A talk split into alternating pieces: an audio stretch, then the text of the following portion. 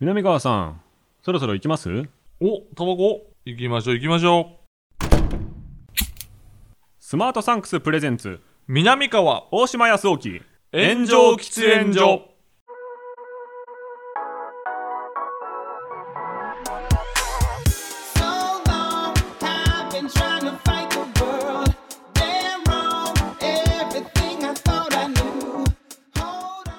始まりました。スマートサンクスプレゼンツ、南川と大島康沖の炎上喫煙所、パーソナリティ兼進行役の大島康沖です。どうも、大島くんの話し相手、南川でございます。密な場所で密かにトークをコンセプトに喫煙所で話しているかのように二人きりでゆったりとトークをする番組です。はえーそろそろね、うん南川さんと僕のい。うん。なんか知名度格差みたいなほちょっと出てきたなと思いやってて、そんなことある？いやありますよ一般的な知名度南川さんで入ってきてる人は多分なんだこのなんか対等な感じで話そうとしてるやつはみたいな。あ、そう？うわ謎の存在だと思いますけどねあね。マジで？うん。いや、でも、あの、逆に、俺は、あの、あ大島くんとやってるみたいなのよく見るね、ネットで。あ本当ですか、うんいやまあ不思議なめ珍しいですよねだからか、かぶってないっていうのはあるよ、かぶってない本当にね。本当にかぶってないですよねまさにかぶってないっていうのはあるかもしれないです。で意外と噛み合ってるみたいなことじゃない、あいやありがたいです、うんもうだから接点がどこやねんっていうのよく言われますよねああ、そうね。何で知り合ったの？みたいな。いや、普通に1、2年目の時に、うん小川南川さんのライブに呼んでもらってたんですけど、うんっていう。お笑いライブしかないよね。いや、そうですよね。それ以外僕らあるわけないんですけどあるわけ。ない。うん。だから僕は、まあ、だ芸人として、こう、表に出るっていう活動が、うんまあ、あんまりないじゃなくて、うんその映画の話をする YouTube とか、はいはいはいはい。が割と活動の主体になってきていると。うんで、ラジオを毎週やらせてもらってるんですけど、そこでもコメンテーターの仕事うん。っていう芸人じゃない仕事で、うん。夕方の、うん。えっと、3時半からうん。7時ぐらいにかけて文化放送なんですよ。はい。で、そこでの、なんていうのかな、温度感っていうのが、僕すごい結構バカになってきてるなって最近気づいたことがあって、え、どういうこと？温度感って。なんか延長のコーナーっていうのが、うん。本当に何話してもいいコーナーっていう、そのナイター中継がオフの間に、うん。1時間番組が長くなるんですよ。はいはいはい。で、そこでコメンテーターが1人う、ん。自分の好きなトークをしていい時間。うんうん。で、冠番組西川さんっていうアナウンサーの方が冠なんですけど、その方はもう聞き手になって、はいはい僕が好きなこと喋っていい時間っていうのがあるんですよ。はい。で、割となんかラジオの話とうんか芸人の話とか、怪談やってた時の話とか、いろいろこう僕の引き出しから出してたんですけうんど、なんかある日、そう健康についての話みたいな健康のを僕は持ってったんはいですよ。はい。で、趣旨としては僕は、えっと、芸歴2年目ぐらいの時にめちゃくちゃ体調崩して、ああ、はい。膵炎になってしまって、ねうんねで1年で2回も救急車で運ばれるっていうう、んでそこから体質も結構弱くなっちゃったんですけどあ、、そうなんや。でそんな中でもやってる健康法みたいなのはいがありますっていうのをやってて、うん。で15分ぐらい喋ったところで、はいそうあまりにも中身がないことに気づいて、それやばいっすよ。あの朝、うん。朝ごはん食べるとか、あ整体にこまめに行くとか、寝るあ。前に。まあまあ、整体に行くは結構なんか、へえって思うけどなあ、まあ、行く人は行くし、行かない人は行かないって感じなんですかね。あの、寝る前にストレッチをするはいはいはい。とか。のことをだらだら15分ぐらい喋ってて、はい。ふと気づいて、はい俺何がしたかったんだろうなってあ思って。あ、そうなん？本当に何の、ちゃうん？そうなんですよ。結構盛り上がりないん15分ぐらいが、うん。まあ、立つっちゃ立っちゃうはい環境なんですよ。それは立つでしょみんなながら聞きしてるラジオなので、はい。で、ふと思ったらう、ん。あ、これ芸人スイッチも、うん。ラジオ、昼ラジオスイッチうも、ん。どっちにも寄せることができずに、うん適当にやっちゃってたなって思ったんですよ。ああ。こわー結構こうシビアに考えるね。結構、でも僕的にはディープな問題で、はいはいはい。これ気づかなかったら、ずっとどっちつかずのまま、うん本当にわけわかんないやつになってたかもしれないわ。うんふと気づいてうん芸人だとしたら、いや、何言うてんねんみたいな。うん。その、ジジイかみたいな。はいはいはいはいはい。いや、ジジイかとか、ババアかとうか、ん。そんな、いや、めっちゃ普通とか、うん。突っ込んでくれるうん。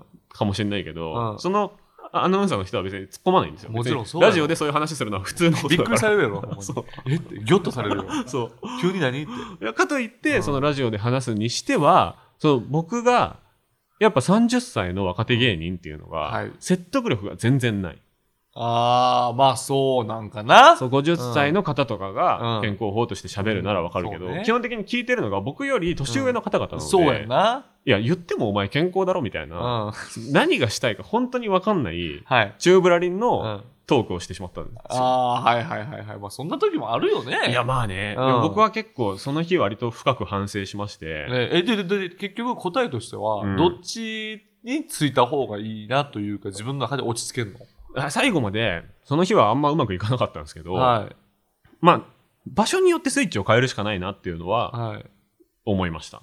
ああ、場所によってね。うん。だから南川さんといるときは、うんまあ、ボケれたらボケるし、はいはいはいはいなんか突っ込めたら突っ込むしだけどはいはいはいはい、その日のラジオとかで、うんそのリスナーさんのうん。メールに対して、割と、なんかおもろいと思われたいというか、ああ、はいはいはい。なので、いや、薄いなとか、うん。いや、その話もうしたんだよとか、うんうんそそこだけタメ口で突っ込むみたいな、はいちょっと芸人っぽいことをやっちゃってたんですけど、うん。はい。それも間違ってたなって思って、あそれはほんまに番組によっていらんなってあるもんな。そうでですね。ある。思えば全然いらないなっていうことをたまに毎週やっちゃってたなっていうのを そこから芋づる式に若干反省してだからそれいらんなって思われてるなっていうのか、うん自分がこれは必要やろと思ってやるかどっちかのその天秤よね。うんで自分も別にそんなにうん。人にバシバシ言いたいタイプじゃないし、うん。寄り添えるなら寄り添いたいので、うんうんあこれねさっきもねここで話題になりななりましたこの話です、うん。皆さん気にしてるんですね、うん。とかでいいんですよ、まあいいよね。って思ったんですけど、うんそれの切り替えばっかりずっとやってると、うん。どっちもうまくならない可能性もあるし、あーまあそうね、まあ、でも大島君だとやっぱり仕事の幅広いから、うん結局そのチャンネルをいくつ持ってるかみたいなことになってくるんやろな。そうですよね。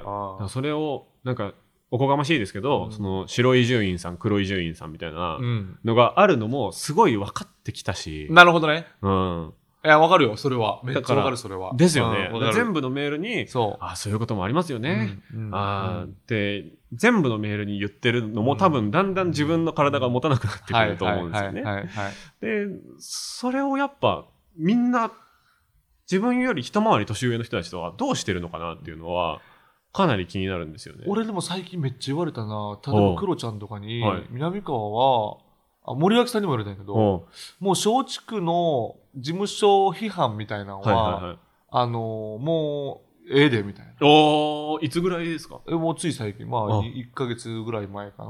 それはコアなお笑いファンの中では一周したみたいなことなんですかね？いや、もうイメージはついたから、それでもう、あとはもう売買ゲームというか、もう天井知らずになってくるから、あとはもうきついから、うんうんもうそこは薄めていった方がいいっていうか、うんうん他のところでできるんやからやった方がいいっていうのとかは言われた。うんうんあーで、なんか結構ゴリゴリにいかんでもいいとか、あと、はいサマーズさんのチャンあの YouTube チャンネル呼ばれることはい。が最近はい。あ,、ありがたくあって、でサマーズさんと、あの、結構こう、ハードなことをやるっていうのを、最初の方やってたんやけど、はい。ろうそく垂らされるとか、はいはいはいはい。うわーみたいな、体を張るみたいな。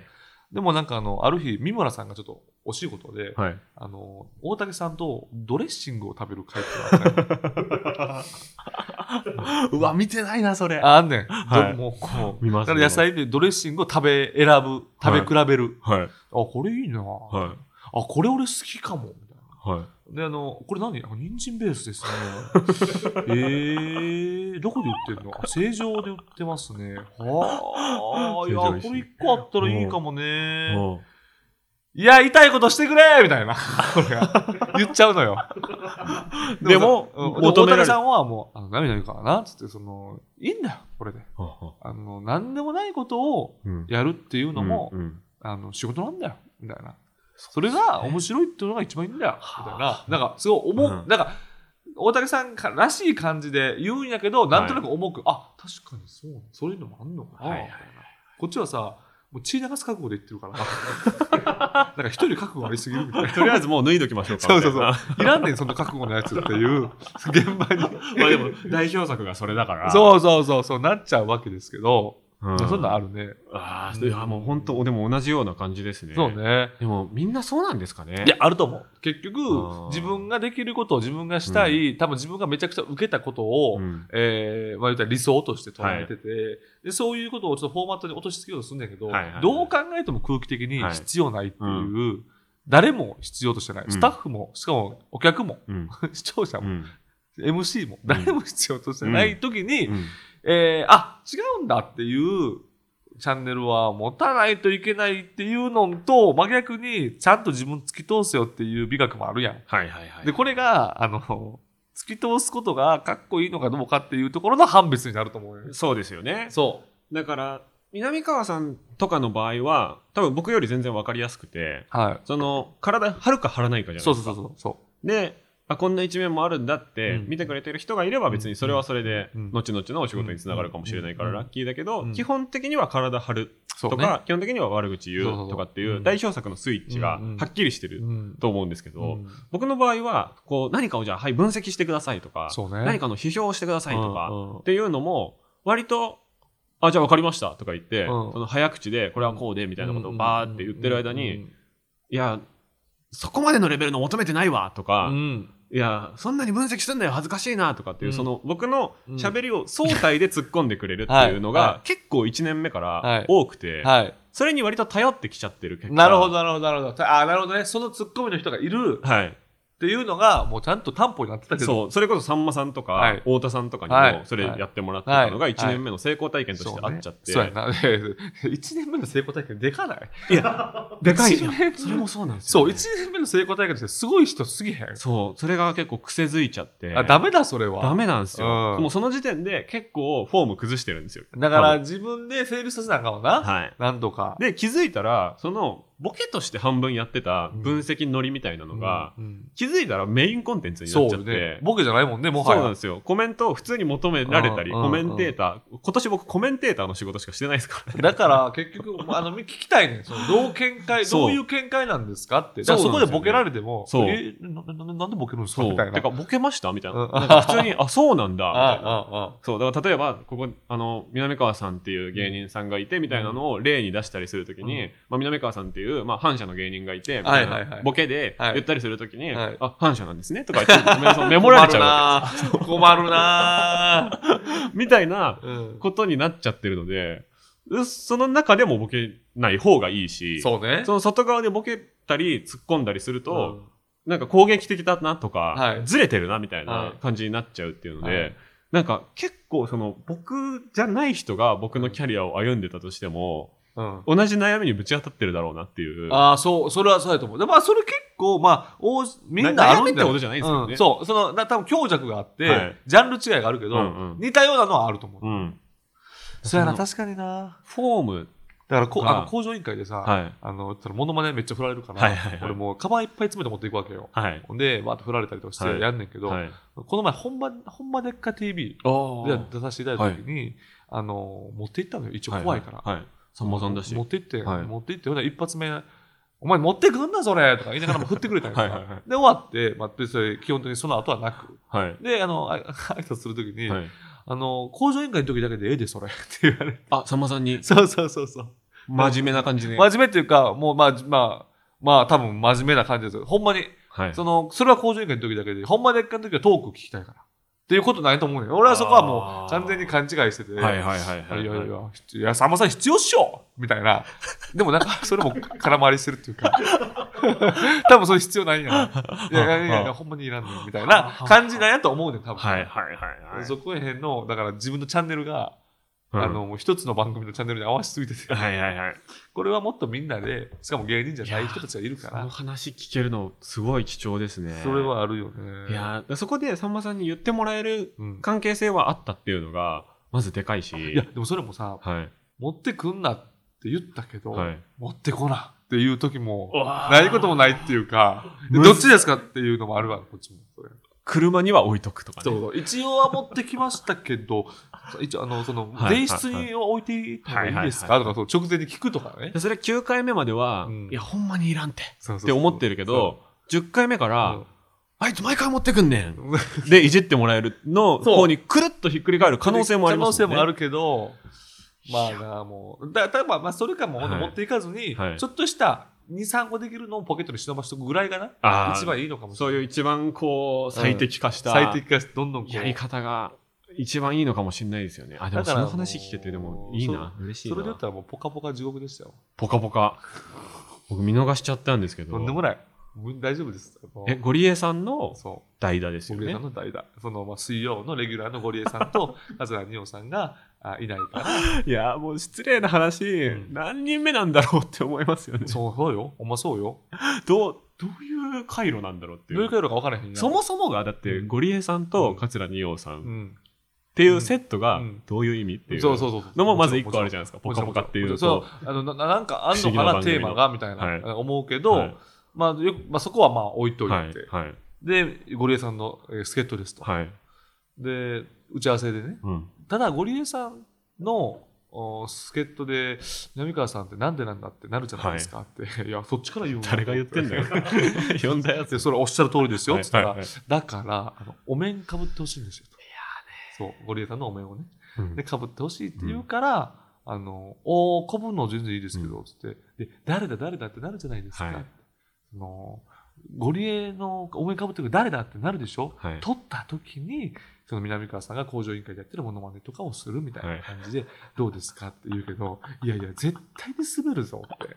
100%滑るぞって。その先延ばしにしてるだけですもんねそう、滑りを。最初の登場の時に 疑問にしてるだけですもんね滑りをそうそうそう。で、別に誰なんだってなるけど、発想はわかるけどねただ、そのモノマネ抜いて、いや、南川でしたも、わけわからんやん。はいで、おお、南川やったんかって言って、いや、それ、自分でも作戦その知名度ないと思うと。さすがにきついと MC がね坂上さんとかだったらまだねまあ、なんなんだよみたいななるけどできるけどハライチさんって一応だってそう。後輩ですもんね後輩、後輩。しかも何やったら1回で会ってるからさ。そうですよ入り口で。し他事務所だし澤部、澤部君に1回で会ってるから。渡辺の芸人全員ダメだったんですかね そうなんかもな。不思議なわいやわからんけれどもね。はいはいはい。で、まあ出て、そういうはい。お面かぶって、はい。でもさすがに腹、腹立ってもうてね、俺も。あそうですか。うん。そんな言いようねえぜと思って。で、なんか、まあ、そのスタッフさんもいいノリで、なんか、うんでも、やり方の好きなのやっちゃってくださいよ、はい。みたいなことの、はい。はい。いいようにやっちゃってくださいよだけをうん、俺の耳の中に入れたのよ。一番無責任のパターン。で そうそう。だから、最後まで外さんといたろうと思って、はい。最後までつけたままって、え3時間。あそうなんですそう。最後まで、誰だ誰だ誰だって、いや、俺も、あの、あ俺南川なんですけど、はい。あの、なんか、なんか、と、なんか、あの、最後まで行きます、みたいな。むちゃくちゃわけわからん尖り方して。え3時間？3時間。生放送で？なんかそう。全コーナ全コーナー。あ、まあなんかあのー提供？ーはいはい提供バッグはいの時に、ちょっとこう外して、はい。えー富永愛さんのものまねだけはした。けど、まあ、そんなんはした。あとなんか横から南川さんの顔見えてるうん、そうそう。やつのなんか切り抜きとか見うん、ました。そう。で横から撮られてんねん。だから南川ってもうすぐバレてて、はいはいではい、あのー、二葉さんの生徒が松島さんやから。あオセロの。そう、オセロの松島さん。で、はい。松島さんって俺もすごい昔からお世話になってるから、うん。その、ずっとさ、その、一応覆面とか言って、はい。隠されてたの、俺、ゲストを。覆面って。うん。隠されてて、隠されてて、その、えーバリ、まあ、あの、言ったら、楽屋のバリっていうか、名前のところも、覆面さんって書かれてて、で、そんなに厳重に、今、は今、ハライチさん通ってます？ハライチさん通ってますからとか言われて、なんか全部隠されて、隠されて、隠されて、で、さあ、登場ですって言うときに、松島さんに、え、南川君何してんのと。思って。うわ。お面かぶってる俺に、南川君何してんの？え、南川君な？あ、そうなん？あ、よろしく。みたで、はい。早く取りとかってずっと言われて、もう南川君早く取り。もうそんなめんどくさいから早く取り。放送中いや、お俺取りませんとか言って。うわえそれはもううん。スイッチが入っちゃったというか。あ俺もスイッチ入って、芸人スイッチ入っちゃって、ガのスイッチというか。そう、ガのスイッチ入っちゃって、取れま取れません、取れませんとか言って。いやでも中途半端に外すより。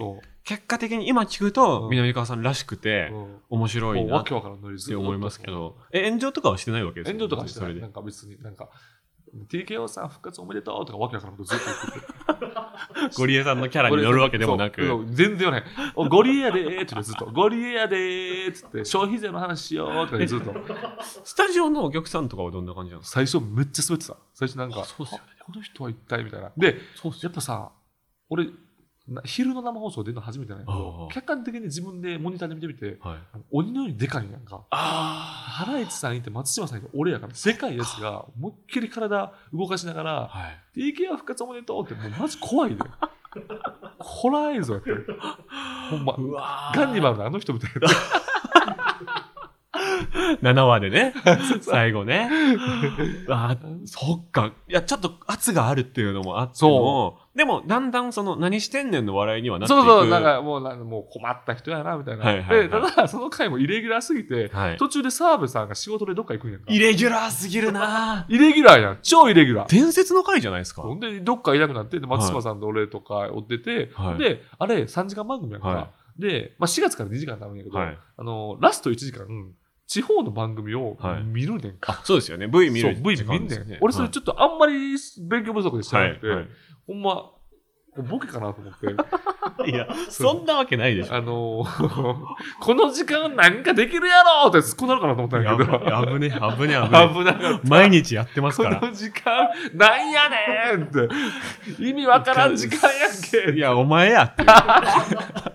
あの、また出てくださいね、みたいなこと言われたかあらー、すごいな。意外と、え、何の手応えもないのに、みたいな。ぽかぽかって僕結構、週3回ぐらいうん TVer でう、んなんか寝る前とかに見てるんですちょっともう、すごいな。や、でもめっちゃ面白いです、番組として。あ、でもなんかあのな、あの、麻雀のパイの麻やつだな雀のやつは本当に面白いんで、うんうんうんなんかで見てほしいですけどい。や、でも、だからそれは、多分結構ちょっと、偏った面白さをやりながら、はいはいあの、多分まだ始まったばっかりやから、うんいろいろ試しながらって感じだから、ね多分今一番芸人としては、ここでバーって出て、はい。なんかいますよっていうアピールしてたら、意外と、なんか固まった時にスッと、うんうんうんナミコいますみたいあな、ーでもすごいですね狙えるんじゃねえかみたいな確かに確かに。ところにいるわけよ。確かに。うん昔その、だから大竹誠さんとかがめちゃくちゃやってたけど、うん気づいたら、なんかちゃんとしたポジションにいる、みたいな、そういうことですそうそう。セット壊してね。いやもうポカポカマジでも週に1回ぐらい、うん本当に大事件みたいなうん盛り上がりがパンってある、うんあ、そうなんや。特殊な番組なんで、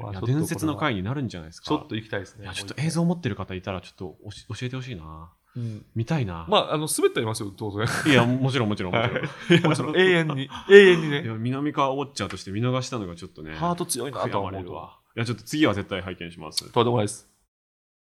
南川と大島康雄の炎上喫煙所。この番組は最短1分で感謝を送れるギフティングサービス、スマートサンクスの提供でお送りします。南川さん、今回もリスナーさんから差し入れが届いています。はい。こちらの差し入れは、うん。えー、なんでしょう？なんかチョコ系多いな。えー、グッドカカオカカオ生コーラ。ほチョコっぽい差し入れの2つ目でございます。う。うんうんうんうん。コーラナッツの代わりに上質なカカオを使用したクラフトコーラです。え なるほど。あ、今来ましたね。今、ありがとうございます。え、これは、なんか、え、瓶に入ってんの？瓶に入ってる形で、うん今、グラスに注いだものを我々に渡していただきましたけれども。あ、そしてこのコーラが注がれてるのがですね、うん前回の差し入れでいただいた。グラスですよ。ああ、ちょうどいい量やね。ね。ああ、なるほど。あ、すごい。もう、スパイスの香り。うん。シナモンっぽい香りがするけど、カルダモンやナツメグなど9種類のスパイスに柑橘果汁を加え、風味豊かなコクのある味わいに仕上げました。ああ、あ、美味しい美味しい。飲んでみよ美味しいね。う。あ、うまい。うん。クラフトビールとかうのん。感じですけど、うん。コーラといえば完全にコーラ。でもあ結構甘いですね。あ、これ、え、あの、この、この、この、カカオ生コーラってこの瓶がありますけども、うんこの瓶の中に入ってるってことね。このまま注いだだけやんね。あ、割る。あ、なるほど。あ、なるほど。これが原液みたいなもので、うん。炭酸水、ソーダで割るとうん出来上がるということですね。出来上がるということですね。なるほど。でもカカオかって言われるとわかんないですね、これは。あ、わからん。うんこれカカオ入ってるかって言われたらわからないね。うん。なんかスパイス、さすがにシナモンの感じはほシナモンの感じはすごいする。ほんのりしますね。これはおしゃれですね。確かに。これは、でもなんかあのーそれこそカモエンタルのマキオさんがよくクラフトコーラ作ってて、はいはいはいあのーマキオコカレー、マキオカリーで売ってるんよ。あで俺はそれをずっと、あんた変な商売してっていじってるから、うんうんうんうんなんかあんまりいいイメージないな。このこれに悪いわ。それマキオさんが悪いだけやから。関係ないから。この人関係ないから。マキオさんこれ一切関わってない。関わってない。マキオさん監修じゃない？カモエンタルマキオ監修やったらもうダメやで。ああ、よかった、ないです。そんなのどうすそんなこと言ったらだってカレーだってうさんくさいとかいや、でもコントってな、コントって大丈夫？みたいな。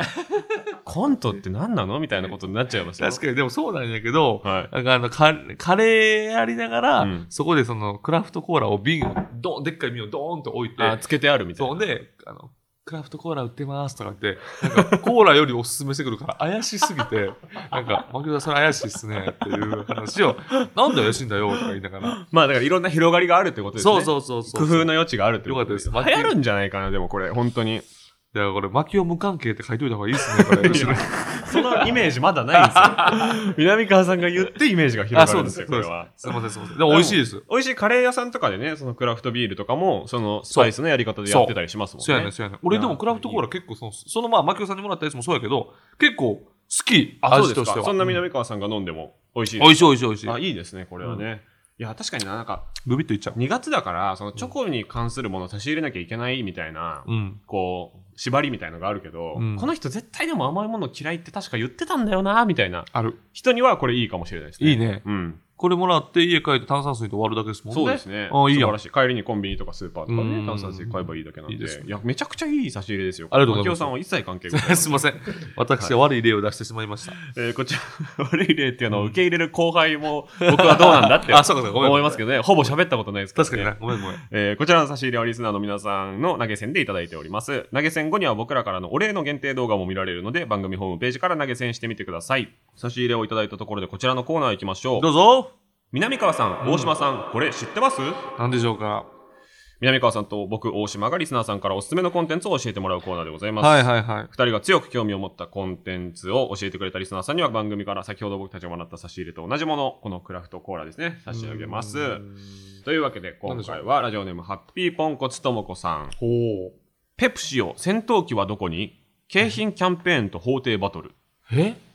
ペプシのポイント交換キャンペーンの景品に掲げられた戦闘機をめぐり、立ち上がった二十歳の大学生がえ？大企業を相手に歴史に残る法廷バトルを挑むネットフリ配信のドキュメンタリー。えこれね、これ事件としては知ってます、僕。え、事件としてあんの？その広告業界で割と語り継がれてる事件で、ほう。僕はあの働いてるのがちょっと広告業界でもあるので、なんかね、その戦闘機をプレゼントしますよ、みたいな、うん。あのー検証広告、うん。1名に当たりますみたいなえ？やつをやっペプシがて、で、いや、ギャグって分かってますやん、みたいなうん。うん。態度を確か取って、うん。本当にはあげなかったら、ガチ裁判になったみたいな話だった。ええうん。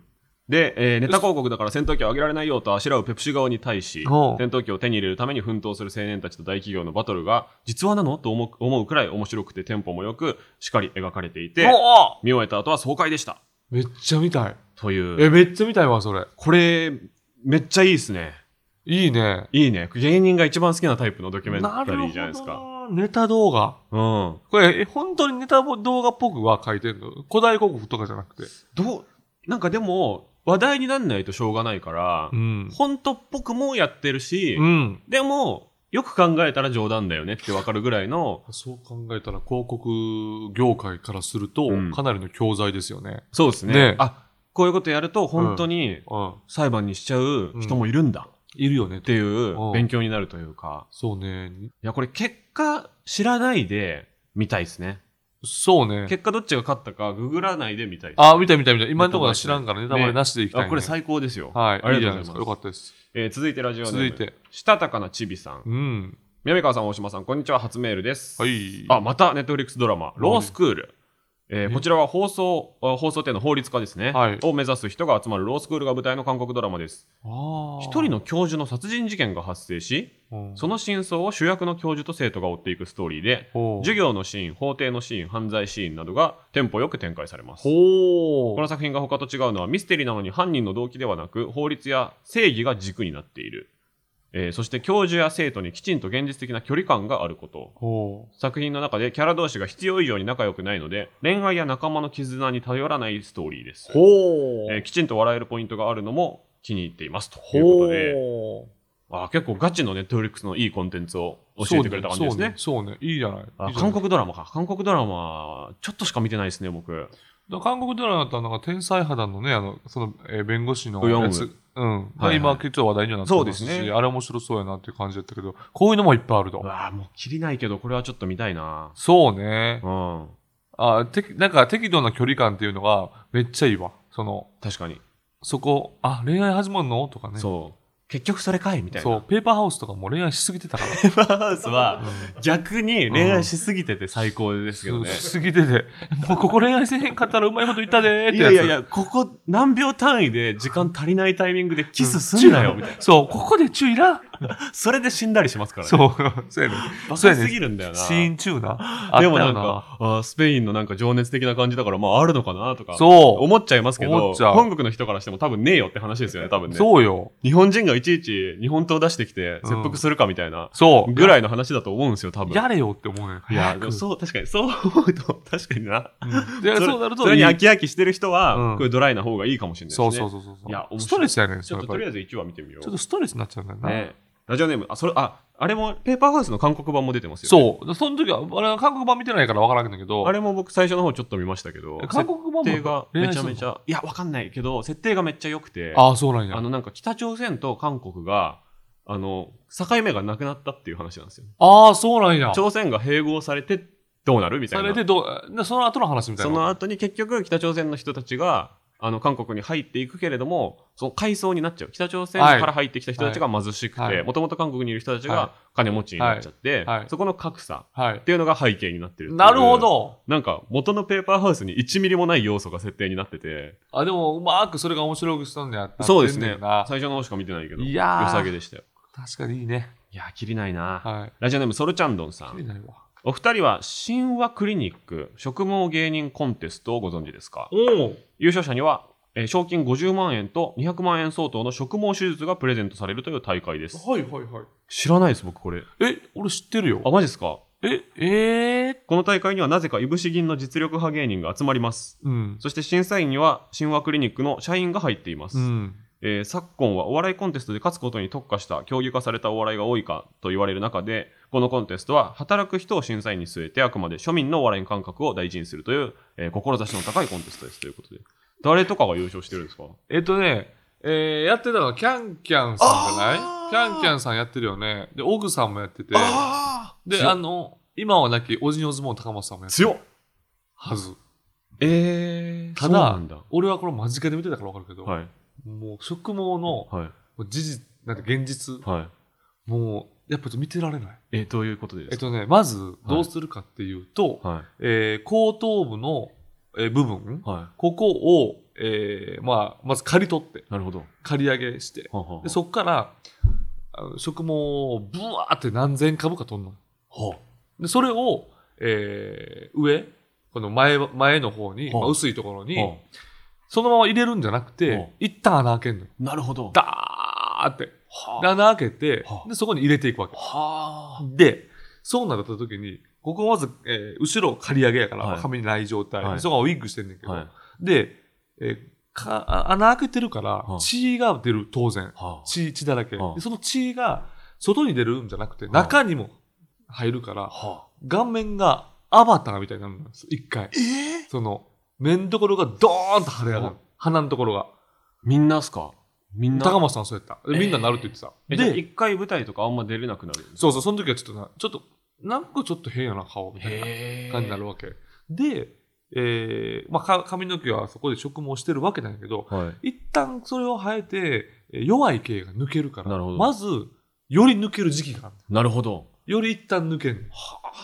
でからそっから生えてくるのが本当の毛みたいな。はで、それを薬飲みながら、確かに2、300かかんのをタダでやっとって。はあで、俺、マジで近くで見たら、いやもう俺もハゲでいいって思う。えー、でもそれだけしても、うん多分当然説明はされるわけですよねもちろん。こういうことはありますよって言われた上でも、うんいやでも髪生やしたいっうん。て言ってやってるってことですよね、皆さんねそう。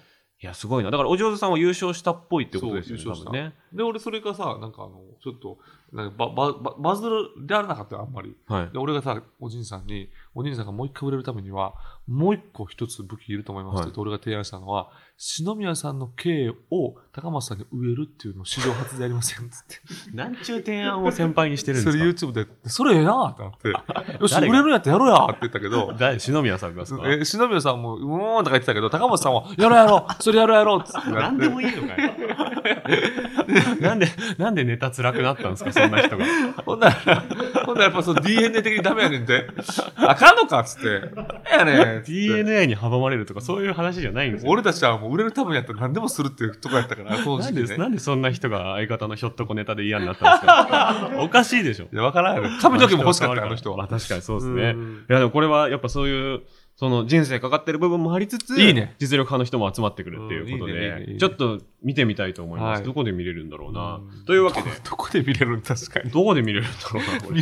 謎やわ、どこで見れねるか。放送とか、はいちょっと調べてみたいですけどね。どれですか南川さん？えー、でもやっぱ、俺は一番気になったのは、あの一番最初のペプシ。はい、ペプシを戦闘機はどこに、ありがとうございます。はいというわけで、えこれを教えてくれたラジオネームハッピーポンコツともこさんには、えーこちらか、クラフトコーラを差し上げます。ああ、いいね。というわけでコーナーは以上となります。コーナーへのメールはスマートサンクスのウェブサイトにある番組投稿フォームからお願いします。あなたのおすすめコンテンツを教えてください。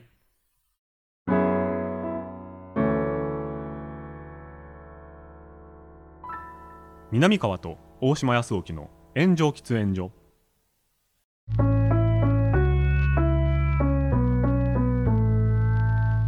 スマートサンクスプレゼンツ南川と大島康沖の炎上喫煙所そろそろお別れのお時間です。うんというわけで、えー、ポカポカの裏話聞いて、はいもう僕の悩みなんてもうちっちゃいもんだなって思いましたい。や、とんでもないよ。もう南川さんが日々そんなチャレンジをして、うん日々そんなに理の理の通らないスイッチ入れてるんだって思って、いや、俺、ここの1ヶ月めっちゃ滑ったよ。いや、最高です。もすっごい滑った。うそういうのいっぱい教えてほしいです。なんか先輩の悪ノリとか、うわーってなんとか入ろうと思って入って、めっちゃ滑った。え帰って、それ家で、うん。ああみたいになんないですか？いや、なるなるよ。なるなるなる。なるはなるなる、なんか記憶飛んだ2時間がある。でもあの米軍兵のようなメンタルだから寝れるんですよねいや、もうすぐね、だから、てか、ていうか、そういう時こそ、もう帰ってすぐ寝んねん。もあすごいなすぐ寝て、や最高じゃん8時間以上寝たら、なんか大体忘れてる。忘れてるっていうか、もう、もう、もう、ええか？みたいな気持ちになって。え2周回って新人類なんじゃないですか？逆にいやいや、めっちゃ傷ついてめっちゃ回復するっていううん、もうもういいかって、なんか別にいいし、みたいな。いや次の時代南川さんみたいな生き方が逆に来るのかもしれないとさえ思えていや、もう今年はもう、まだまだ滑るんやろうなと思うと、ゾッとするね。もう安定を取りに行く年じゃないんですかいやいやいや。体張らない体を張るんじゃない形で攻めていくいやいや、もう俺もうほんまにもう地位とか出したいからね。ほんまに体張りたいねおかしいわおかしい体張りたいしもう話が尽きないですわだって結局30代何もしてなかったんやから。いやいやいやいやいや本当にいろんなトライがあってのことだと思いますけお願いしどますいやでももういろんな番組でいろんな事件を起こしてほしいですねはい、頑張りはいます。僕もラジオとかいろいろお願いしますよ頑張ります。はい。えー番組への感想コーナーへのメールはスマートサンクスのウェブサイトにある投稿フォームからお願いします。ハッシュタグはすべて漢字で炎上喫煙所。僕たちに話してほしいテーマも募集しています。また番組を聞いていて面白いと思ってくれたあなた、お気に入り登録とレビューでの評価をお願いします。うーん。Spotify のランキングたまに見てるんですけど、ずっと百何十位とかにいますよね。ああだからずっとリスナーがちょっとずつ増え続けてるっていう。これほんまにしつこく言っていこう。ありがたいです。本当にもういつ終わるか分かんないんでいや、ほんまやで。反応がなくなったら終わるんでそうやんな。常に布教してほしい本当お願いしますよ。よよろしくお願いしますよ。僕1ヶ月で会う芸人さん南川さんだけなんですよ。あ、そうなの？本当に。だいぶ偏ってるよ。だいぶ偏ってだいぶ変やで、それ。うん。うん。南川さんとウエストランドさんと太田さんだけだ。いや、もうやばいやん、それ。ありますありずます。全員悪口言ってるやん、ずっと。いやでも本当にそうだな。ほんまにそうやねん。参考にならない人しかいない。ほんまにそう。あとは喋らへん河本だけやな。そう。うちの相方もね喋らないですか あそうら極端なんだよな。はい。いやぜひあの応援よろしくお願いいたします。あれ？お南川さん。何？なんか外にあの本物の喫煙者の人たちが並んでるんで。あ、やば、やば。出ましょう出ましょう。あ、あ、行こう